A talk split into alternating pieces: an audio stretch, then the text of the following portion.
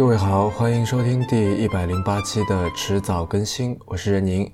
那这期节目由我一个人来为大家主持。嗯，我们的听众应该都知道哈，在每一期节目的结尾，我或者香香都会说，这是一档探讨科技、商业、设计和生活之间混沌关系的博客。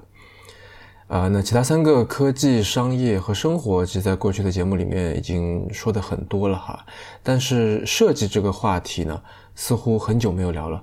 那么在这期节目里面呢，我就想来跟大家来谈一谈，呃，最近一些我跟设计相关的想法。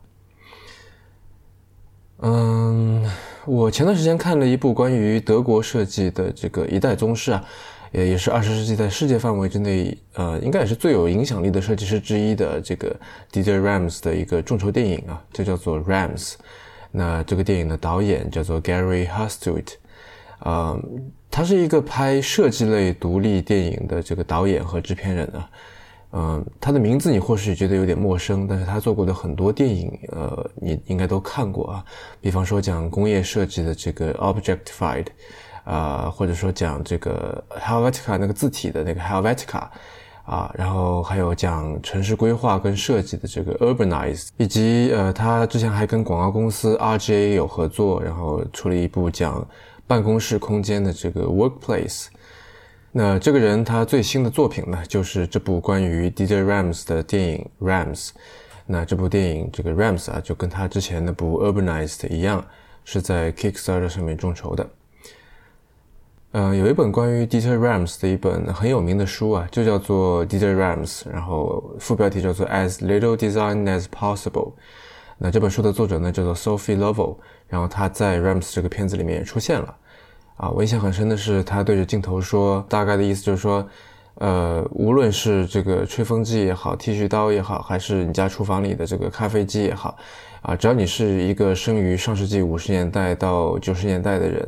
啊，你总会记得某一个博朗的产品，因为我们知道，呃，Dieter Rams 是博朗之前的这个设计总监嘛。嗯，但是在他最初看到 Rams 的设计的时候，他觉得他的设计非常的没有亲和力，就太过于刚硬，啊，有点冷冰冰的。他用的词叫做 clinical 啊，就像诊所一样，像医院一样的冷冰冰的。啊，就我们应该都能想象到吧，就是现在网上所谓的这种性冷淡的什么简约设计的这种风格吧。然后直到他去了 Rams 的家啊，让他看到了 Rams 跟他所有的那些产品在一起的生活，他才终于明白过来，Rams 的用意是让所有的家用电器成为生活的背景。啊，什么意思呢？就好像是一堵雪白的墙壁，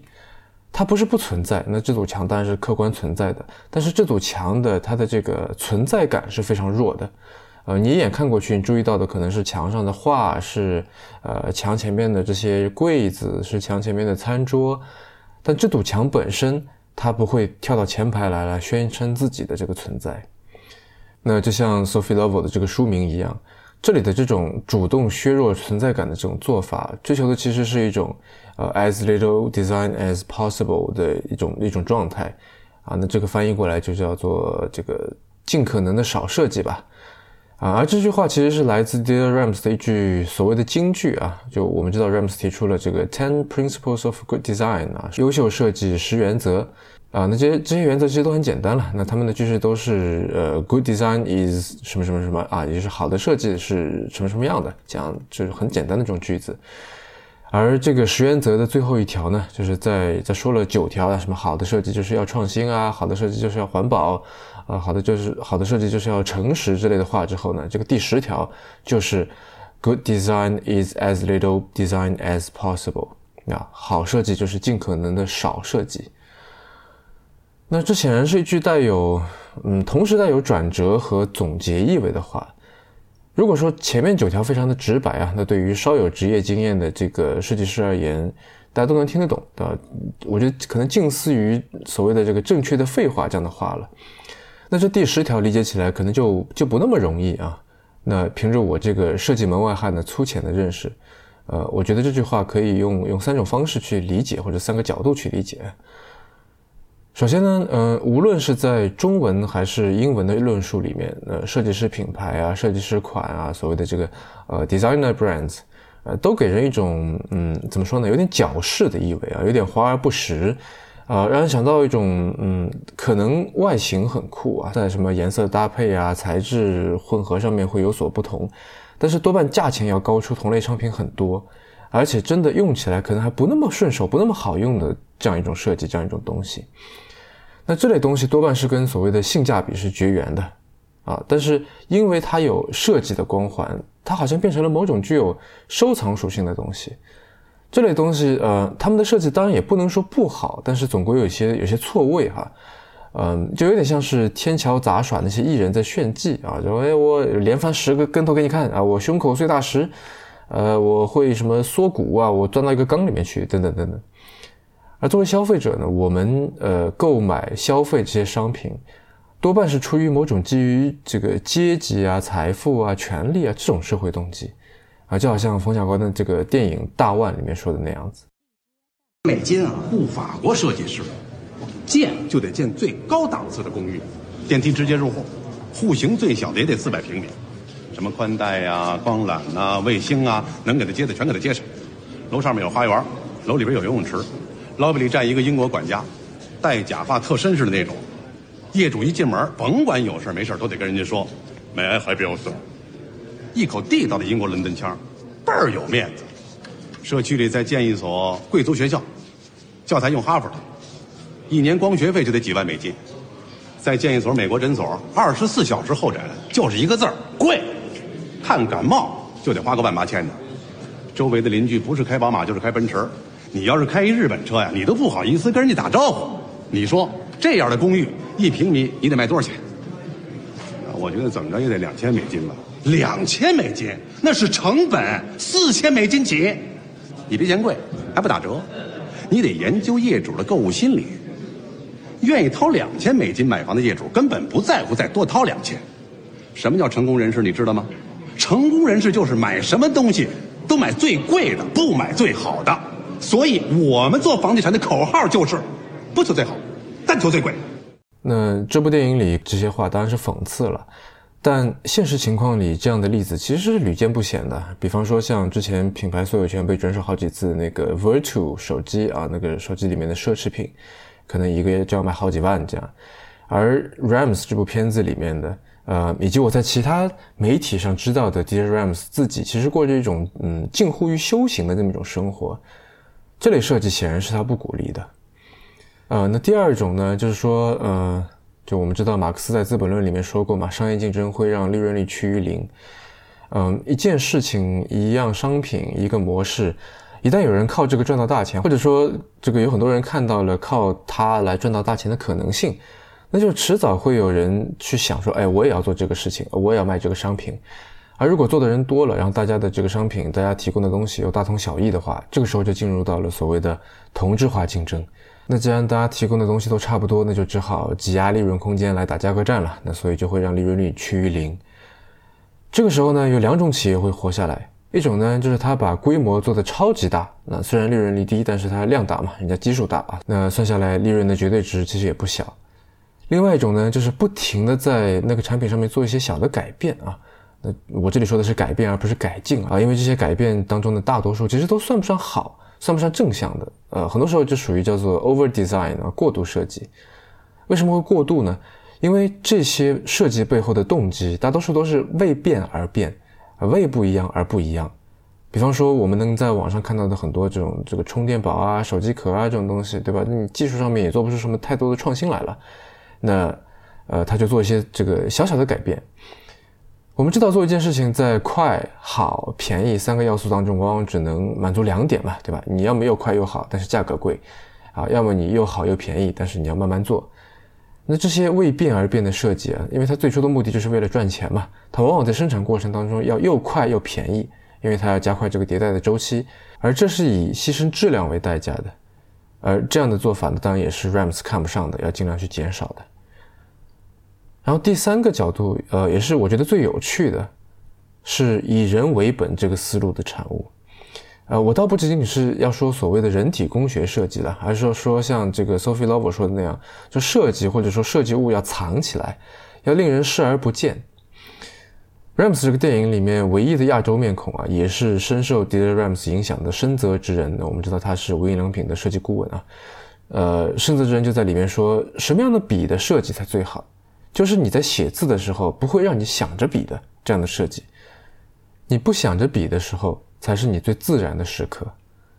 呃，我自己想到的另外一个例子是近几年这个越来越多出现的窄边框电视啊，因为我们想要的是屏幕而不是电视机嘛，所以电视机要尽量减少自己所受到的这个注意力。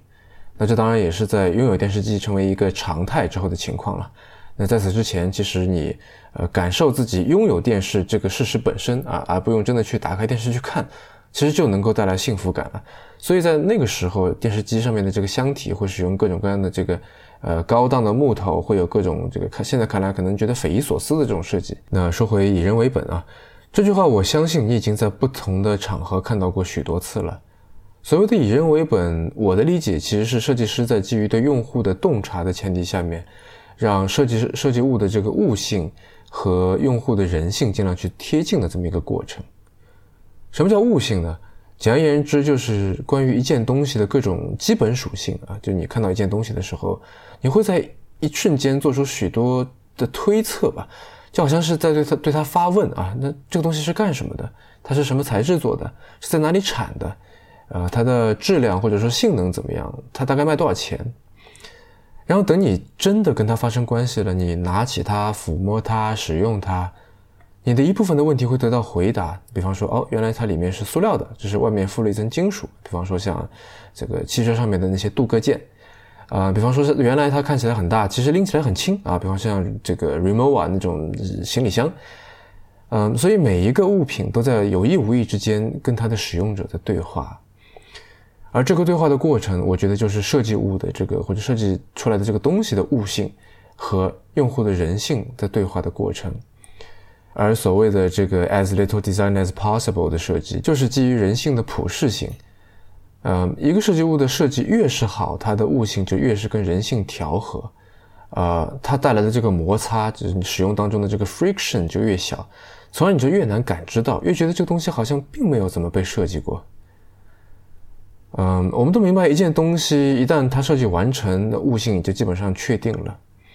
而人性呢？呃，你可能会觉得人性难道不是早就存在于我们每个人的心中了吗？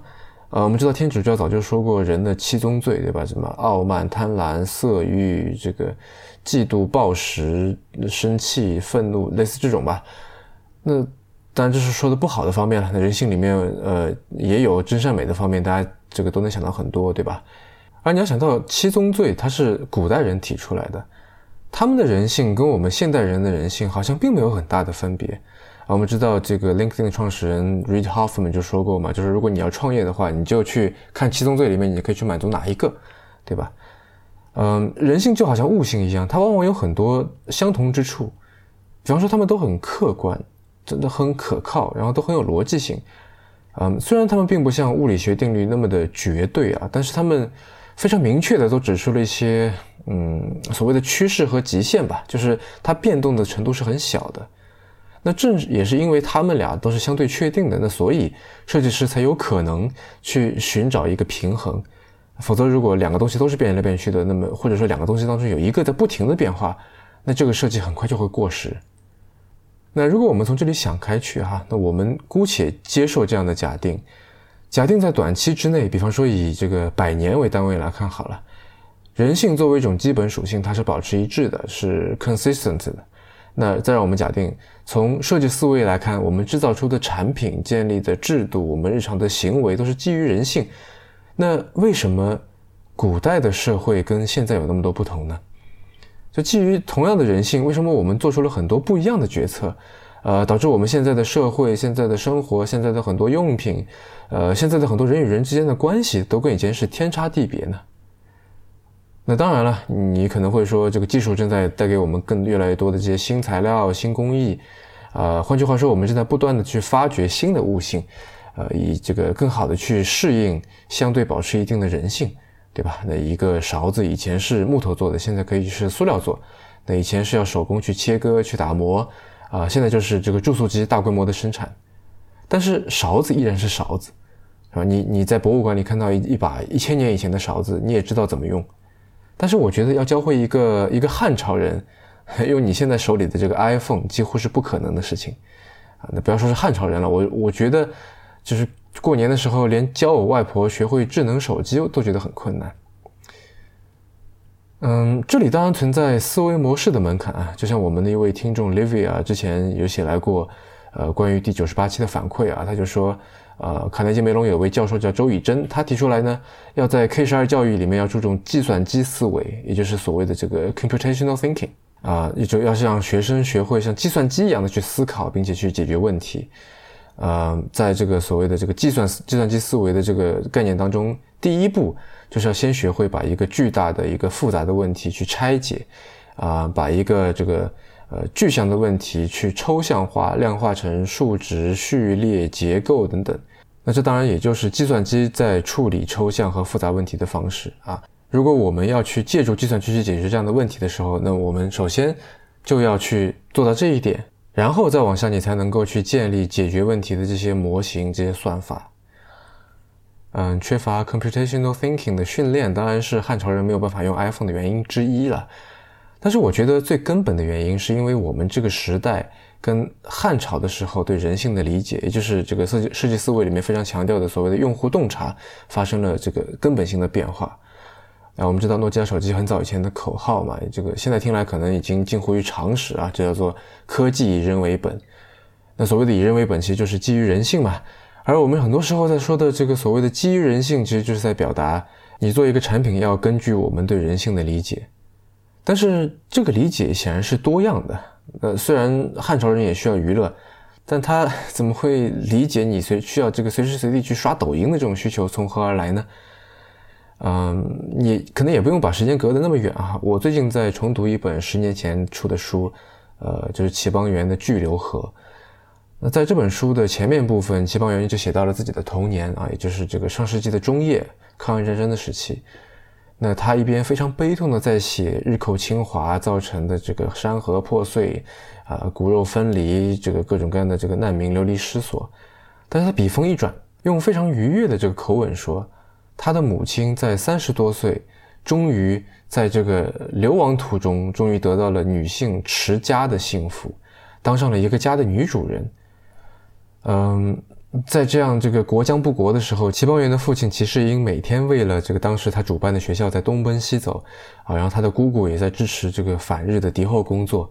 但是他的母亲这个则以自己在院子里面腌酸菜做东北大酱为乐。那当然这里面有时代的局限，但是我相信我们的听众里面肯定有很多人无法理解或者说无法认同这种生活方式，啊，会觉得女性应该有自己的职业发展，你应该去追求。呃，更大的事情，而不应该去满足于呃操持家务这些这种小事情。那人性有一致性，这很容易理解。刚才已经说了，呃，时间点不同，历史节点不同，对一致的人性的理解会存在差异，这也很容易理解。但是，就算是在同一个时间点，我们对于人性的理解也可以是大相径庭的。然后，因为这个差异，也会导致非常不一样的设计结果。呃，让我们先跳出产品或者说工业设计啊，从别的方向来讨论一下这句话啊，因为这个不只是你看得见摸得着的这些商品啊，那我们知道，无论是体制架构还是说流程，它背后都是设计思维。呃，在第九期的提前怀旧里面，我跟 Real 提到了原来在沙发客网站 Couch Surfing 当 CTO 的这个 Joe Edelman 啊，提到了他的一篇文章。那我前段时间呢看了他的另外一篇文章，也很有意思。那这篇文章叫做 Nothing to be done，啊，无事可做。那这篇文章里面就提到了一个例子，呃，或者说是一个思维实验吧，就是说对同一个问题，来自六种不同文化的设计师会提出完全不一样的解决方案。也就是说，对一致的人性的理解上的差异，会导致最后方案的巨大分歧啊。那这六种文化是哪六种？我先不做解释啊，但说下去你一定能够明白。那他是这么写的啊。就是你现在想象一下，你在运营一个大会啊，一个 conference，嗯，或者说一个社区组织，啊，你很想把它做好，做出影响力。然后有一天你很不幸的忽然发现啊，或者说有人来跟你报告，说我们这个组织，我们这个大会里啊存在性骚扰问题，啊，有人说嘴上说了不该说的话，或者说动手动脚的。那如果说你是一个设计师，你要设计一套制度或者流程来解决这个问题，你会怎么办呢？如果你是一个来自所谓想法文化的人，你是按照想法、按照这个 belief 来来看人的，那么你会想象性骚扰这种行为是源于错误的想法，对吧？也许有人认为说开两句黄腔、摸两下屁股什么的很正常啊，没什么关系，啊，或者说他们可能就认为女性就应该被这样去对待。好，那你设计解决方案的这个思路就很明确了啊！你会准备一个一个文档啊，里面写上这些各种各样的守则，那让每一个参与者在来之前仔细的阅读这个文档啊。你会这个引经据典、摆事实、讲道理，在这个文档里面去写一些东西啊，令人这个非常幸福的去解释，呃，为什么有些话、有些行为是不合适的啊？他会给别人、给你自己造成麻烦，去直接去驳斥那些关于这个性骚扰的错误观点，去教育人家。嗯，有人可能会觉得这种方法听起来有点过于简单了，对吧？啊，如果你来自于偏好文化，那你就不会那么乐观。你可能会想，嗯，也许有些人明明知道性骚扰是不对的，可是他们就喜欢性骚扰，他们就喜欢明知故犯，对吧？那所以可能最好的办法就是把就是把这些人排除在你的这个呃会议或者说你的这个组织之外。啊，你可以确保让他们知道说这不是一个进行性骚扰的好地方啊，把话说明了，这里绝对不会容忍任何的性骚扰，零容忍啊！你可以列一个黑名单，一旦已知的有这些偏好的人试图加入的时候，你就可以把他们排除在外。那这个办法好像听起来是解决了这个问题，但如果你是一个来自目标文化的设计师，你会觉得这样的做法太绝对了，呃，你会想这些黑名单上面的人啊。他们虽然说做的事情是错的，但是他们也许只是怀抱着非常普通的目的，非常正常的目的。他们就是想跟人认识，想交一些朋友，或者就是想跟人上床。这些目标本身都没有问题，对不对？有问题的是他们的手段，是他们以错误的方式去解决这些问题，或者说去去达到这些目标。那如果你认为他们的行为都是受到这个特定的，而且是呃比较正常的，就是怎么说呢？呃，不是邪恶的目标所驱动的，那你可能会向他们展示一种更好的办法来追求他们已有的目标。那比方说，在大会之前，或者说在进入这个组织之前，啊，你可以办一个工作坊，你可以办一个研讨会，啊，大家坐下来来聊一聊，你可以来提出这个，或者说来着重强调一下正确的方法。啊，比如你喜欢一个异性，对他有性的兴趣，想要进一步的发展关系，啊，这都没有问题。但是正确的方法啊，应该是怎么样的？什么样的做法才能够两情相悦？那个这个大家都开心啊，等等。这个方式听起来好像更有道理，对不对？但是如果你是一个来自阶级文化的设计师呢？比起上面几种设计师啊，你会认为这是你在面对一个更难的一个问题，因为你你会觉得性骚扰就是直男癌，或者说这个。呃，强奸文化的产物，你可能会认为，就这些人就像小小混混一样，就上海人叫小瘪三啊，就是为了在他们的朋友面前看起来很酷而故意去骚扰异性。那因此，你要根除这些行为，你要去治标的话，就唯一的办法就是你进入这些文化，你要去教育他们，最终去改变这些文化里面被认为是酷的东西，对吧？这个你认为酷的东西其实是不酷的啊，你去提升这个阶级的这个所谓的素质。那在这个现状被改变之前呢？那为了让你的这个组织，这个或者这个会议成为一个安全的空间，你会做一些限定，让那些来自所谓的高素质的阶级的，所谓这个上流阶级的，呃，顾全体面的这些人才能够来参与。那我相信听到这里会有人觉得这个方法有点问题，好像有点歧视，对吧？那如果你是一个强调社会地位，就是所谓的这个 social standing 的这个文化的设计师，这个问题对你来说。可能就更加的困难。一方面呢，做出性骚扰的那些人，他们可能来自比较低的社会阶层啊，你可能会可怜他们。这些人是没有，就可能是没有好工作，呃，没有好的经济地位，所以找不到女朋友、男朋友或者这个老婆、老公啊，他们也是没有办法，也有他们的苦衷。但是在这种情况下面，你可能不会把他们拒之门外啊，你会说，我们也需要听到他们的声音。呃，另一方面呢，性骚扰的受害者也可能来自这个受压迫的社会阶层。你会觉得，如果我们能够给予他们更多的发声管道，互相去沟通，呃，我们社会上的这个性骚扰现象就会得到改善啊。那所以呢，从长远上来看，我们需要建立一个社会地位没有如此巨大差异的社会。那最后，如果你来自经验文化，你会更加的宽容，你会觉得，呃，一个人之所以会去性骚扰别人。他可能是以前有过被人粗暴对待的这种经历，啊，比方说他可能是小时候被大人性骚扰过，所以性这个心理上面有一点问题啊，导致他长大以后也总是想性骚扰别人。那我们应该去同情他们啊，我们应该帮助他们去讲述他们的故事，去了解他们的经历。那因为这些问题最初是来源于孤独嘛，来源于孤立，对吧？那我们应该互相了解，听对方的故事，那我们就可以逐步去解决这些问题，而且是呃从源头上面让这些问题不再出现。好了，听了这六种观点，现在我问你，上面这些观点、这些解决方案，哪个是最好的？嗯，或许你已经有了答案，甚至已经想好了该如何去驳斥其他那些你看起来也许近乎于荒谬的做法。但是如果我们稍微拉远一点，你不要做观点之争啊，那这可能会有点难啊。但是如果你放平心态，事实上哪一个方法、哪一个观点是正确的，这个答案其实并不那么的确定。呃，实际上所有这些说法似乎都有它的道理。人类有信仰、有目标、有偏好。啊，有来自阶级和社会地位的驱动力，然后你的这个早先的情感体验也的确也会影响后续的行为，而所有这些都会影响我们的选择。我们每个人身上都有一种打引号的主流文化，哈，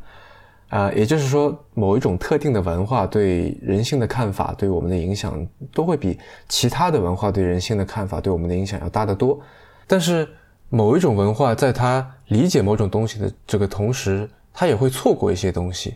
啊，每个文化都不得不去面对那些超出他解释范围的东西。为什么会有这个情况呢？因为每一种文化在面对人性这样幽深、这样复杂的这个事物的时候，都只能看到一面。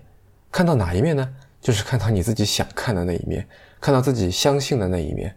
啊，就好像你看庐山嘛，远近高低各不同。呃，或者说就像盲人摸象啊，有的人摸到耳朵，有的人摸到尾巴，有的人摸到鼻子，有的人摸到大腿。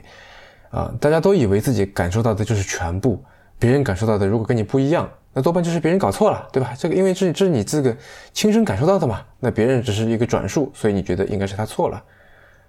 所以虽然人性是一致的，然后对这个一致的人性的理解存在差异，但是这个差异本身体现在某个人身上的时候，天然它又是一致的。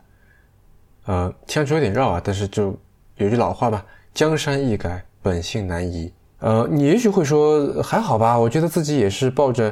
呃，开放的心态，对吧？也能够接受多样性啊。虽然你不会都去认同，但是说什么样的观点你都会去看一看，这样当然很好。但事实上是这种表面的开放，恰恰是造成人性理解差异的一致性的一个原因。有很多人就因为这种表面的开放而被困在自己的 filter bubble，自己的认知边界里面。什么意思呢？我可以打一个这个也许不太恰当的比方，那就是企鹅的脚。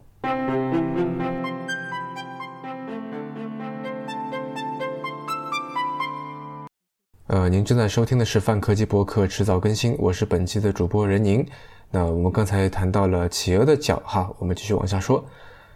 呃，我前两年去了一趟南极啊，看到了很多很多不同品种的企鹅。它们的这个外形习性都不一样，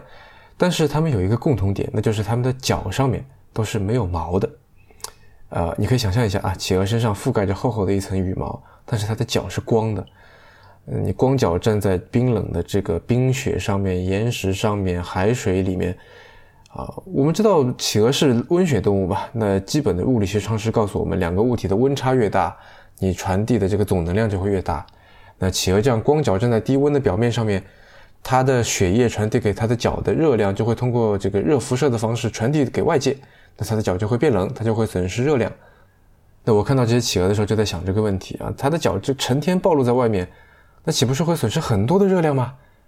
后来呢，呃，有一位同行的科学家就告诉我啊，那这位科学家原来是英国南极科考队的这个成员啊，他就告诉我说，呃，企鹅的脚附近呢有一个特殊的机制。啊，有一种独特的血液循环系统，叫做逆流热交换啊，英文叫做 countercurrent heat exchange。那刚才说了嘛，温差越大，损失的热量就越大。那么要减少热量的损失呢，就只能减少温差。那如何减少温差呢？因为冰面或者岩石的这个温度是固定的嘛，那么所以企鹅呢，只能通过降低脚部的温度来减少温差。那换句话说，它要给流到脚上的血液降温。那我们人的脚的流向啊，就是这个动脉血从心脏流到脚上，静脉血从脚上流向心脏。你的这个动脉血管和静脉血管是互相分开的。但是企鹅的脚上的这个所谓的逆流热交换呢，就是说它的静脉血管是缠绕在动脉血管上的。为什么要这么做呢？因为一旦你的静脉血管是缠绕在动脉血管上的话，在热的动脉血流到脚之前啊，因为有这个温度比较低的静脉血管缠绕在它上面嘛，那么热的动脉血的这个热量就会传递到冷的这个静脉血上面，这样一来，流到它脚里面的这个血液的温度就降低了，而传递给静脉血的这个热量呢，就会又回收到身体里面。那我当时一听就觉得，哎，这个方法实在是太巧妙了，对吧？那这跟我刚才说的那些有什么关系呢？是这样的，我觉得我们在日常的看法交流当中啊，有着类似的现象，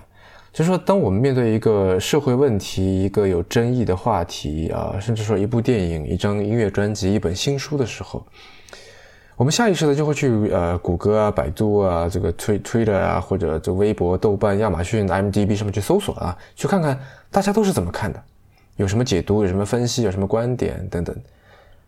这看起来像是一种保这个保持开放心态、博采众长的这么一种行为，但是我有一个观察哈，这大多数人在这么做之前，其实并没有去形成自己的观点和看法。针对某一个议题，我们会先去看别人是怎么说的。哦，这个说法我赞同，这个说法我反对啊，这句话说到点上了，那个人简直在胡扯啊，等等等等。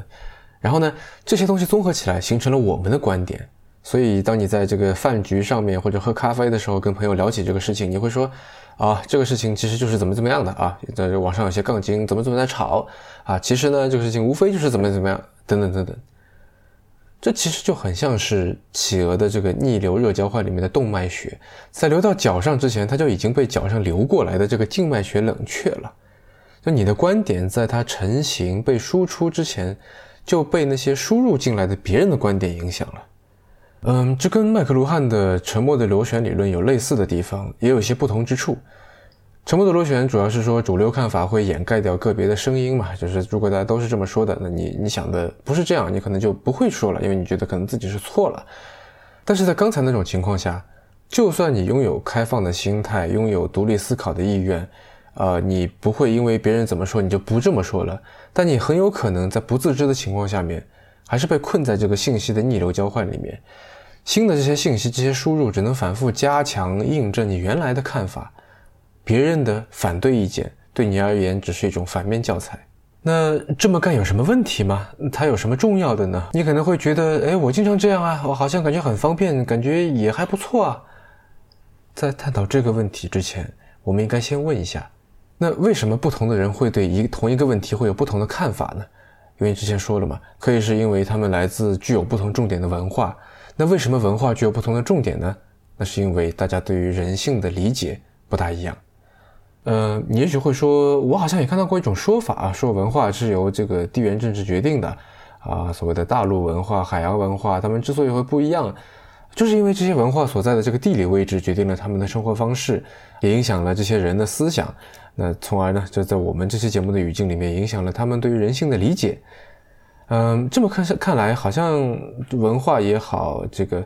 呃，我对人性的理解也好，都是天生的啊。你生在哪里呢，就是什么样的人，啊，上海人就是小气抠门啊，东北人就是莽撞粗鲁，啊，日本人就是变态，美国人就是傻帽啊，龙生龙，凤生凤，没法变了，是这样的吗？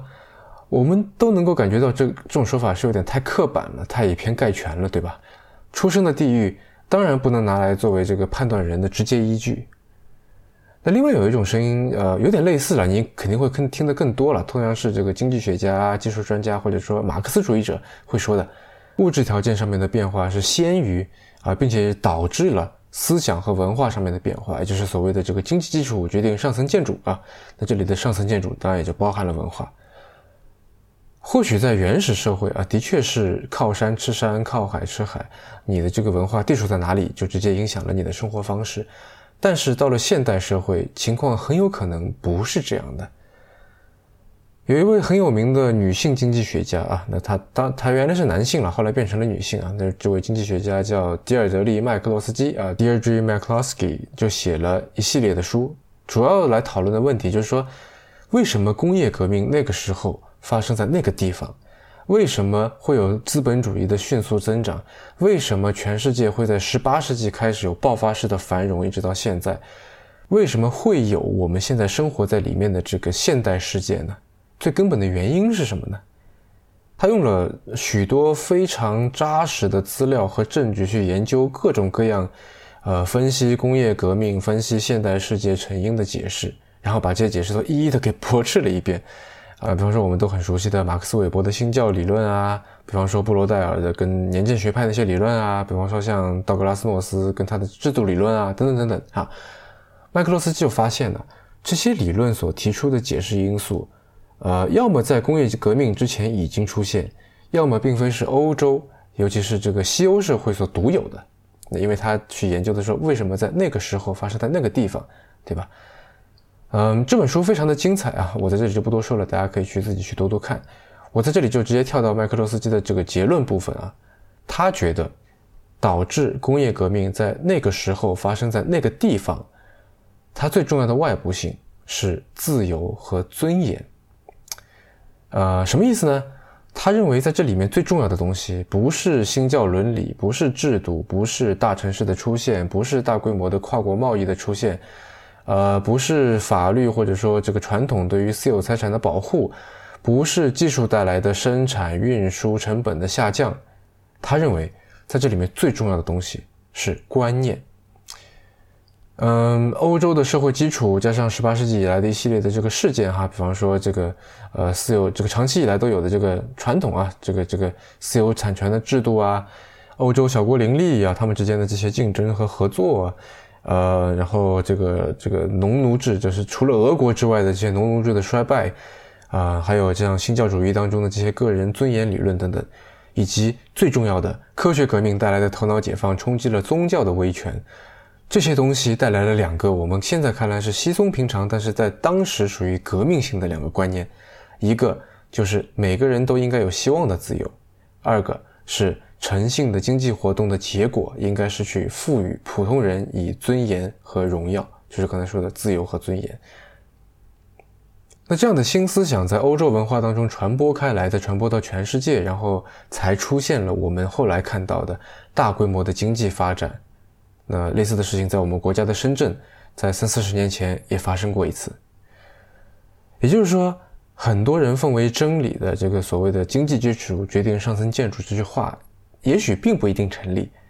而反过来，我们对人性的理解却是，或者说这个至少可以是经济和物质的思想基础。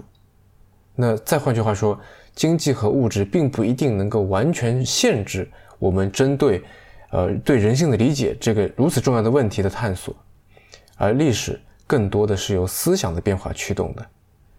所以呢，我们去扩大自己对人性的理解。呃，去感受别人对人性的理解，或者说去挖掘一种新的对人性的这种理解方式，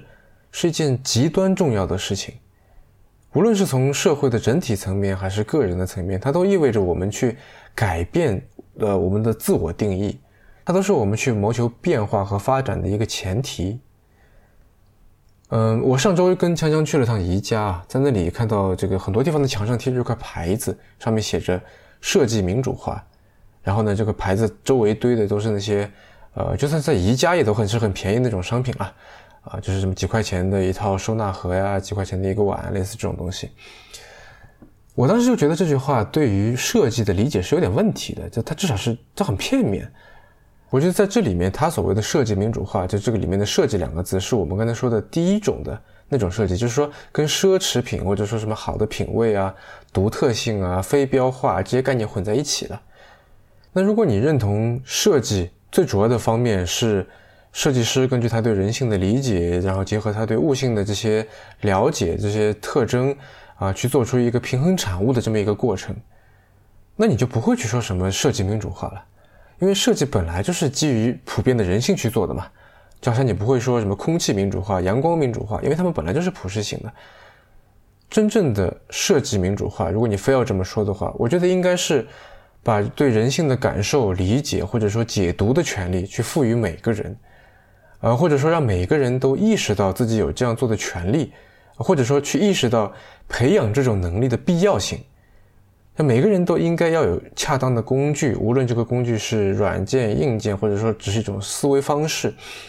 就好像这个智能算法根据你的口味去定制推送一样，去定制人性，或者说去定制对人性的理解、感受，或者说刚才说的解读的能力和和角度吧。有了这个，才是真正的设计民主化。而且，我觉得设计上的民主化跟别的领域的民主一样，就都它都不是别人给你的。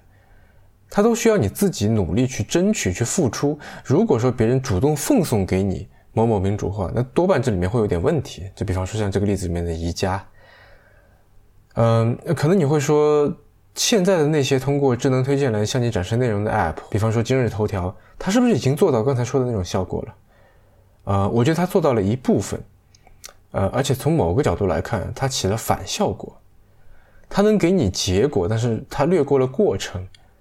它让一个人的观点被反复印证，或者说，它最多可以让你知道有人持有这种观点，但是没有办法让你知道这种观点是如何形成的，它背后是什么样的原因、什么样的过程。但像我们今天这期节目讲的，在这里面最重要的点，恰恰是观点背后的这个观念啊。所以我觉得，不是说不能去看别人是怎么说的，而是你不要急着第一时间就这么做。你在看别人是怎么说的之前，我觉得我们应该先努力形成一个自己的观点，想想自己为什么会这么觉得。嗯，然后就像我以前在大学辩论社里面准备比赛一样，你去想象一下你的反方会怎么说，以及他是为什么会有这样的想法。那当然了，辩论场上的这个反方只有一个，而像在之前这个说的这个 Joe Edelman 的思维实验里面那样，现实世界里面的反方的数量可以是很多很多。在逆流交换的情况成为常态、成为习惯的时候，这么做当然是需要付出努力的。但是，就像刚才说的，如果这个所谓的信息民主化、设计民主化是推送给你的，而不是靠你自己去拉扯过来的话，那我觉得这里面或多或少都会有些问题。嗯，说的有点多了，最后稍微总结一下吧。嗯，我不知道你有没有理解今天这期节目从开头到现在的这个思路哈。呃，反正无论你是学生还是已经工作，呃，无论你学习的专业或者说从事的职业是不是设计相关，呃，无论你就职或者创办的组织，它的业务里面是不是包含设计，我觉得去主动了解别人的观念，啊，自己把自己的观念思考清楚，是一个就像刚才说的，从社会的整体层面也好，从个人的层面也好，它都是我们产生对人性的新的理解。然后再结合上我们对物性的新的发现，从而去产生新的设计，去谋求新的发展的基础。换句话说，如果你想要寻求新的发展，想要去寻求新的一个突破，想要寻求新的一个角度，想要去看到未来，那也许你可以先试着去理解别人对于人性的理解，去感受你自己对人性的理解。以及尝试去找一个新的理解人性的角度。今天我们就先聊到这里吧。您刚刚收听的是迟早更新的第一百零八期，这是一档探讨科技、商业、设计和生活之间混沌关系的播客节目，也是风险基金 One Ventures 关于热情、趣味和好奇心的音频记录。呃，我们鼓励您与我们进行交流。我们的新浪微博 ID 是迟早更新，电子邮箱是 embrace at weareones.com。如果您想要访问迟早更新的网站，可以在浏览器地址栏输入邮箱的后缀，在网页导航栏中就可以找到迟早更新的网站链接。我们为每期节目都准备了延伸阅读，希望您善加利用。啊，您可以在各大音频平台和泛用型播客客户端搜索“迟早更新”进行订阅收听。那也欢迎您收听我跟 Real 搭档的播客《提前怀旧》。呃，我们希望通过迟早更新，能让熟悉的事物变得新鲜，让新鲜的事物变得熟悉。那就这样吧，拜拜。